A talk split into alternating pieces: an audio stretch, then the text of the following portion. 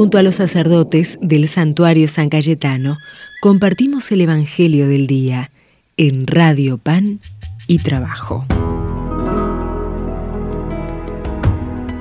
Hola queridas hermanas, queridos hermanos, bienvenidos peregrinos al santuario de nuestro amigo patrono del pan, del trabajo y santo de la providencia, San Cayetano, ¿eh? a esta casa, que es lugar de encuentro para todos nosotros, pueblo peregrino, aquí en Liniers, pueblo de Dios, en esta casa que es suya, casa de nuestro Padre Dios.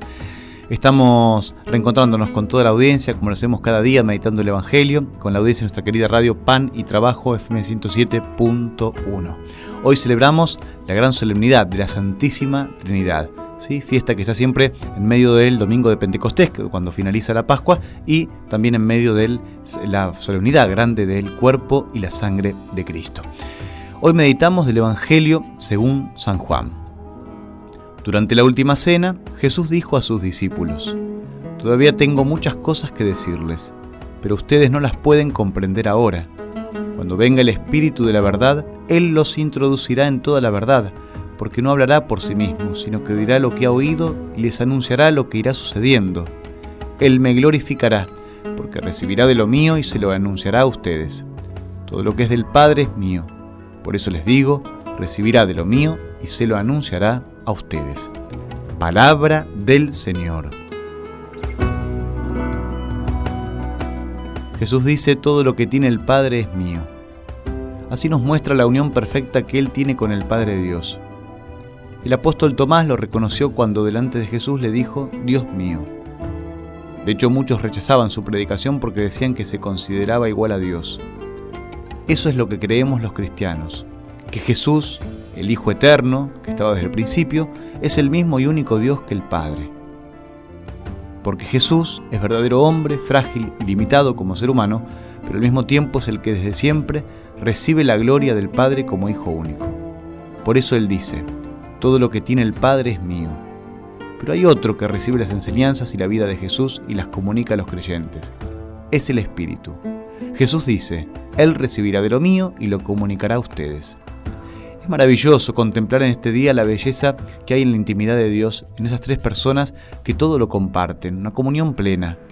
Toda la gloria divina deriva del Padre como una fuente, y el Hijo y el Espíritu comparten plenamente esa vida que está en los tres con la misma perfección. Jesús sabe que los discípulos no pueden comprender todas sus palabras, que están un poco confundidos, pero les promete que cuando llegue el Espíritu Santo, Él los va a hacer alcanzar la verdad completa. En realidad este texto dice los conducirá a la verdad completa. En el Evangelio de Juan la verdad es el mismo Jesús. Esto significa que el Espíritu Santo nos conduce dentro del misterio de Jesús. El Espíritu nos recuerda las enseñanzas de Jesús y nos introduce en la profundidad del misterio de Jesús, para que podamos comprender mejor sus palabras, sus obras y amarlo más. Por eso decimos que el Espíritu Santo nos lleva a Jesús, nos acerca más a Él, nos hace entrar en Él. En cada momento de nuestra vida él nos recuerda las palabras de Jesús para que iluminen nuestra existencia y nos permitan seguir el buen camino. Por eso Jesús dice que el Espíritu Santo no hablará por su cuenta. En todo lo que el Espíritu Santo hace, está dando gloria a Jesús, ya que todo lo recibe de Jesús, así como Jesús recibe todo del Padre. Vemos así que en este texto está presente el misterio de la Trinidad, donde las tres personas divinas tienen todo en común, recibiendo una de la otra, pero compartiendo la misma y única divinidad. Hoy es un día para contemplar y dejarse llevar por el Espíritu dentro de esa suprema belleza de la, Trinidad. No hace falta que entendás que todo te parezca tan claro.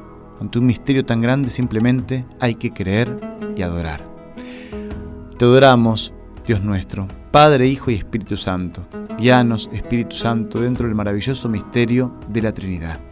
Pedimos a Dios que nos dé esa plenitud de comunión también para vivir más plenamente en comunión entre nosotros y que ese sea el primer y principal signo de nuestro testimonio de amor para los hermanos, para que ellos crean en Dios y en su amor. Culminamos la semana de oración por la unidad de los cristianos, eh, que seamos uno para que el mundo crea, esté en más unidad, eh, que sea esto también regalo de la Trinidad para nosotros, para nuestras familias, para nuestras comunidades cristianas. Y también hoy, hoy en todo el territorio argentino realizamos la colecta anual más eh, colecta de Cáritas.